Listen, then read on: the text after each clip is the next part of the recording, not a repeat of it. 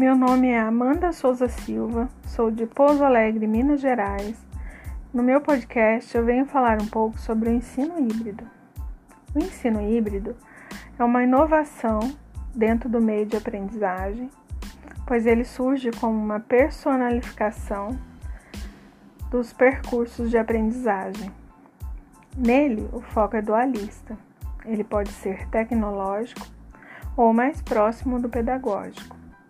Ora ele se orienta no ensino, ora na aprendizagem e ora na educação. No ensino híbrido, não temos um coadjuvante. O professor não é o centro. O aluno, sim, é o protagonista.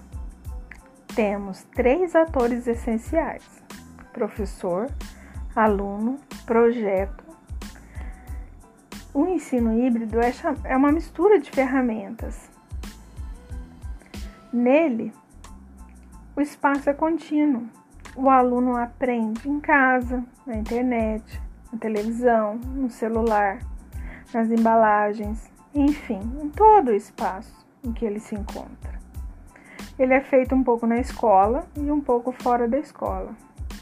Ele é feito parte pelos alunos através das atividades, das pesquisas, Pode ser usada metodologias como sala de aula invertida.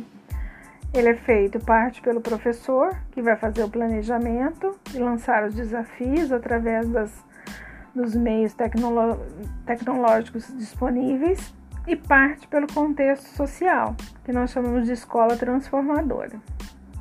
Ele resulta numa escola transformadora. Enfim, ensino híbrido é uma escola transformadora onde juntos o professor, o aluno e a sociedade se tornam protagonistas, usando tecnologia e educação para criar paradigmas sociais inovadores.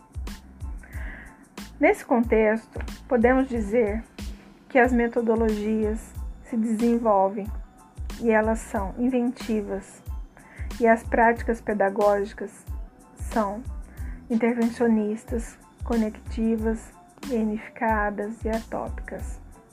Com essa mudança de paradigma de filosofia educacional para uma educação em rede, exige que se tenha uma política ativa de formação de docentes para uma apropriação digital, para que se tenha o desenvolvimento de metodologias e de práticas pedagógicas mais coerentes com o tempo histórico e social e que se considere as potencialidades dos novos meios, para que tenhamos acréscimos em termos de qualidade na formação e na qualificação, nos quais um pode se transformar num co-produtor, contribuindo para emergir novas ecologias educacionais.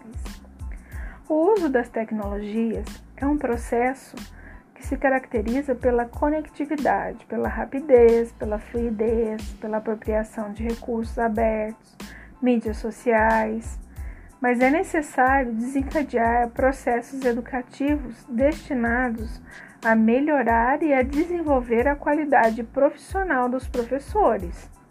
É preciso que tenhamos consciência o que significa sentir e responder ao mundo com conhecimento. Nós docentes necessitamos de uma formação para que possamos contribuir num quadro das necessidades ao nível da docência online, criando programas de formação e de capacitação para os agentes educativos direcionados para o desenvolvimento de projetos de formação e educação digital. É, o ensino não pode se reduzir ao conceito online mas que abra o caminho dessa educação para uma, para uma educação digital online.